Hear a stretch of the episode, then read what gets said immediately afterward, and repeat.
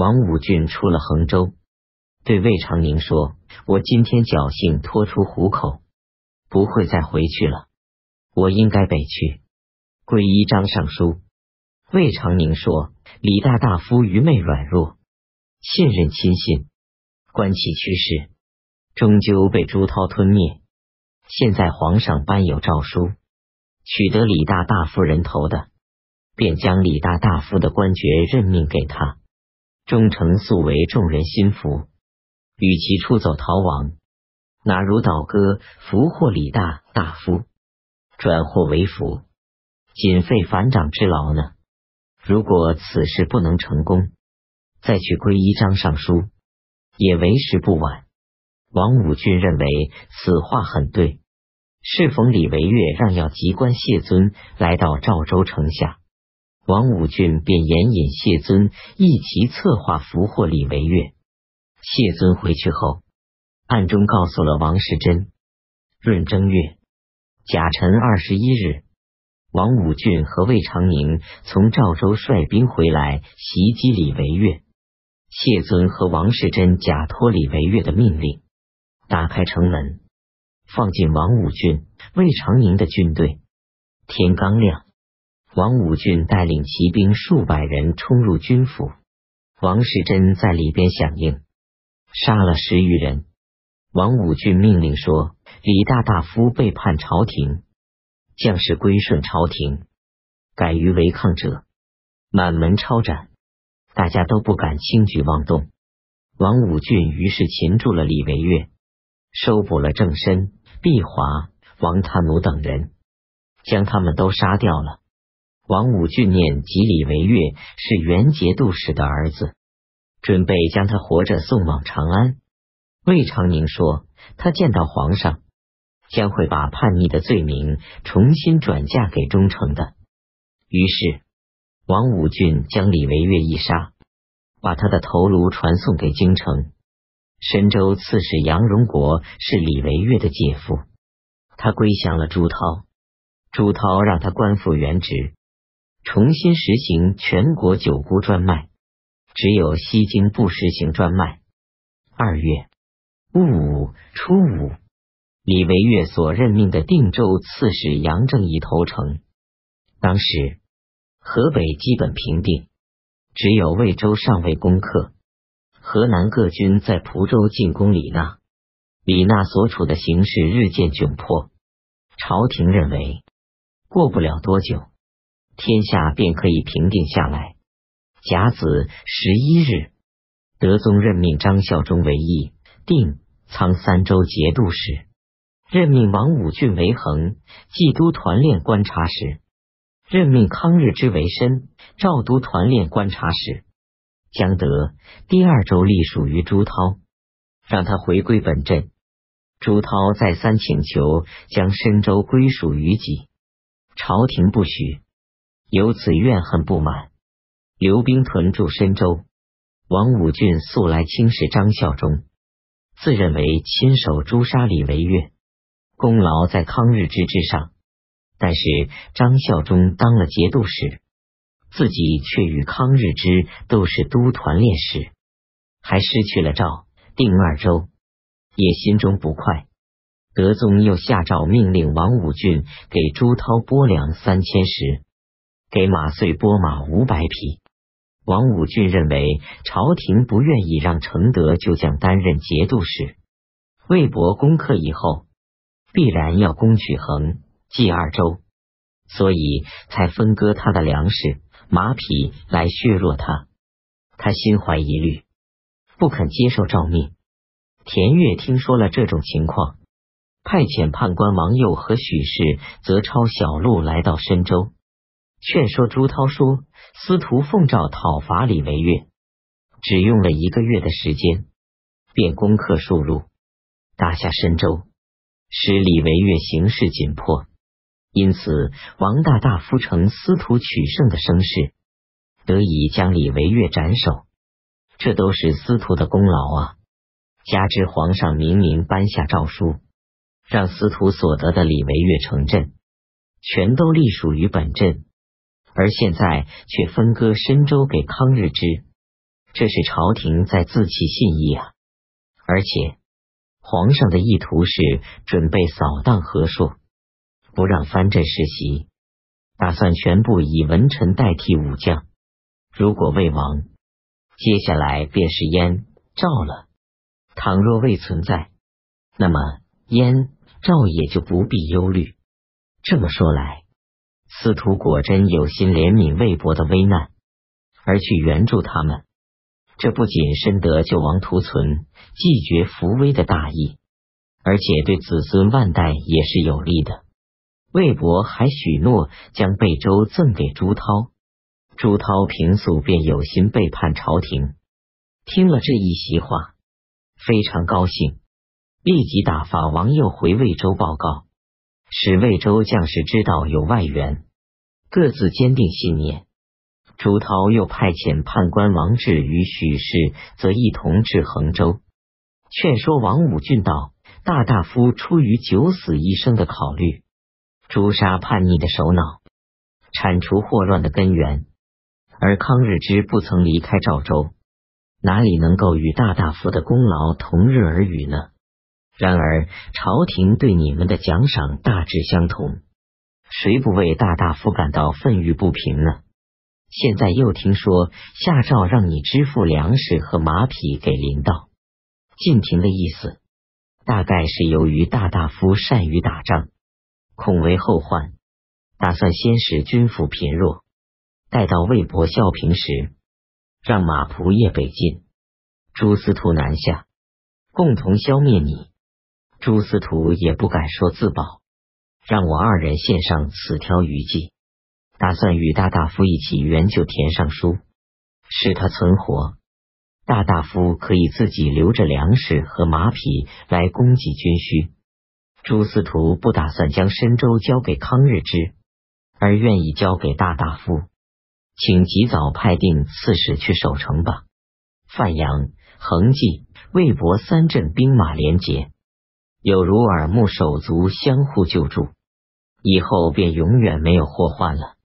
王武俊也觉欢喜，便应承下来，随即派遣判官王巨源到朱涛处，并让他代理深州事务，限定日期，一到起兵南进。朱涛又派人劝说张孝忠，张孝忠不肯听从。宣武节度使刘洽在蒲州进攻李纳，攻下了蒲州外城。李娜在城上哭泣着请求悔过自新，李勉又派人劝说他。癸卯乙午，李娜派遣他的判官房说，带着他的同母弟李经和儿子李成武入朝觐见。适逢中使宋凤朝声称李娜行事困窘，不应当停止进攻。德宗便在宫中囚禁了房硕等人。于是李娜回到运州。再度与田悦等人联合，因李娜军事尚未衰竭。三月乙未十三日，朝廷才让徐州刺史李伟兼任徐海宜都团练观察使，而海州宜州已经被李娜占据，李伟终究一无所得。李娜最初谋反时，他所属任的德州刺史李希华防守很严。杜虞侯李世珍在李娜面前暗中诋毁李希华，李娜便将李希华召回军府，让李世珍代替他的职务。李世珍又用诈谋召地州刺史李长卿，李长卿经过德州时，李世珍将他劫持，与他一起归顺了朝廷。夏季四月戊午初六。德宗任命李时珍、李长卿为德第二州刺史。李世珍向朱涛请求援助，朱涛已经怀有背叛朝廷的企图，便派遣大将李继时带领三千人，声称帮助李世珍防守德州，同时传召李世珍至深州商讨军事。李世珍一到，便扣留了他，而让李继时监管德州事宜。庚申初八，吐蕃送回以往所俘虏、劫掠的士兵和百姓八百人。德宗派遣中使征调卢龙、恒济、议定兵一万人到魏州讨伐田越。王武俊不接受诏命，把朝廷的使者抓起来送给了朱涛。朱涛对部将说：“对于将士中立下功劳的人，我为他们上奏请求官职勋位，但都未能如愿。现在我打算与诸位整饰军装，一起开往魏州，打败马遂，好过温饱的日子，好吗？”大家都没有应声。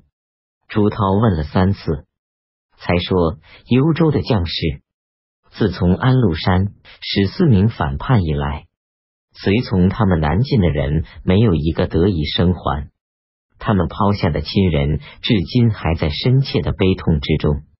何况太尉、司徒都深受国家的荣宠，而将士也各自蒙受官职勋位。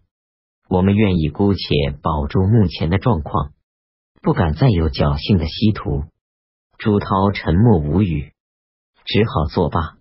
于是朱涛杀掉大将数十人，而对士兵却厚加抚慰。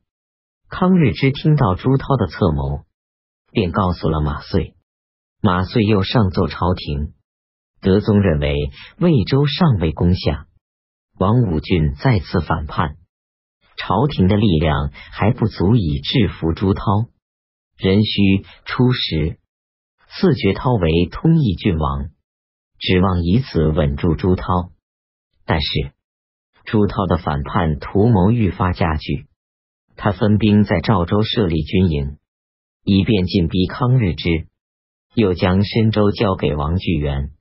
王武俊也任命他的儿子王世贞为恒、济、深三州留后，带领兵马包围赵州。涿州刺史刘烹听说朱涛欲救田悦，便用书信劝谏朱涛说：“如今你在昌平县的故乡，朝廷为你而改称太尉乡、司徒里，这也算是大丈夫不朽的名声了。只要自己保持对朝廷的忠心和顺从，办事便无不成功。我私下里想过，近年以来，贪大而乐于征战。”不顾成功与失败，落得举家灭亡而身遭屠戮的，便是安禄山和史思明了。我愧为你的近亲，若是沉默不对你讲，是我辜负了你的器重和治愈。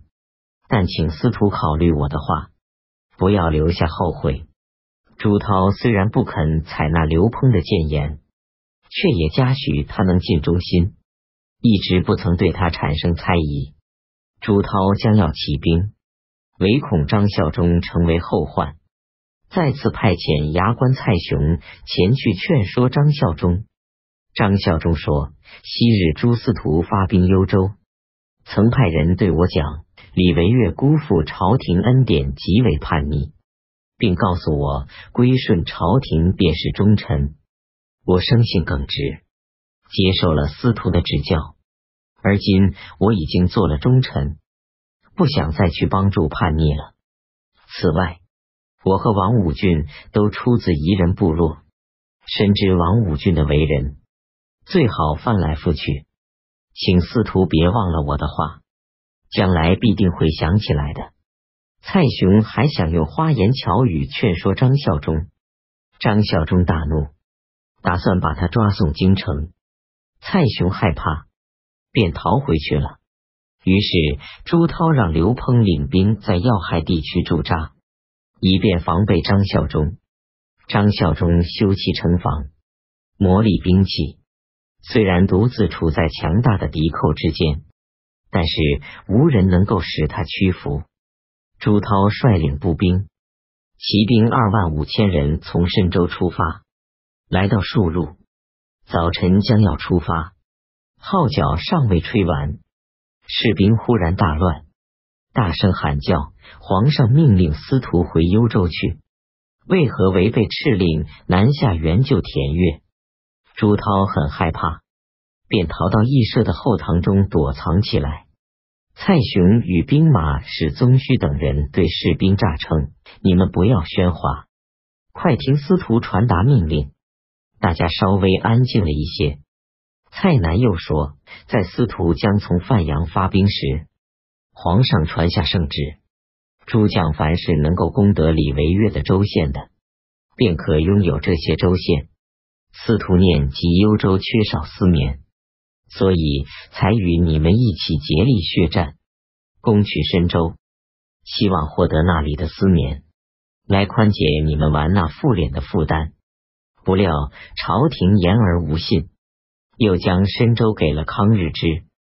再者，朝廷认为你们立了功劳，赐给每人卷十匹，但卷才运到魏州西部边境，便全部被马仆也夺走。司徒只需待在范阳，便富贵十足了。如今此次向南进军，只是为你们，而不是为自己打算啊！你们不想南进？任凭你们回北方去，何必无理取闹，背离军礼呢？大有听了蔡雄这一席话，不知怎么办才好，便说：皇上的赤使怎么可以不为士兵守护好奖赏物品呢？于是进入赤使院，将赤使撕裂而死。大家又喊叫说：我们虽然已经知道司徒此次南行是为士兵着想。到底不如暂且遵照诏命回到本镇去。蔡雄说：“既然如此，你们都先回各自的部伍，明晨再前往深州休息几天，然后就回本镇吧。”大家便平静下来。朱涛随即带领军队回到深州，暗中命令诸将领查找带头闹事的人，查到二百余人，悉数杀掉。剩下的人们吓得两腿发抖，于是朱涛又一次带领军队南下，众人再也不敢上前阻拦。朱涛进军占领了宁晋，留驻在那里等待王武俊。王武俊带领步兵、骑兵一万五千人攻取袁氏，向着宁晋东奔而来。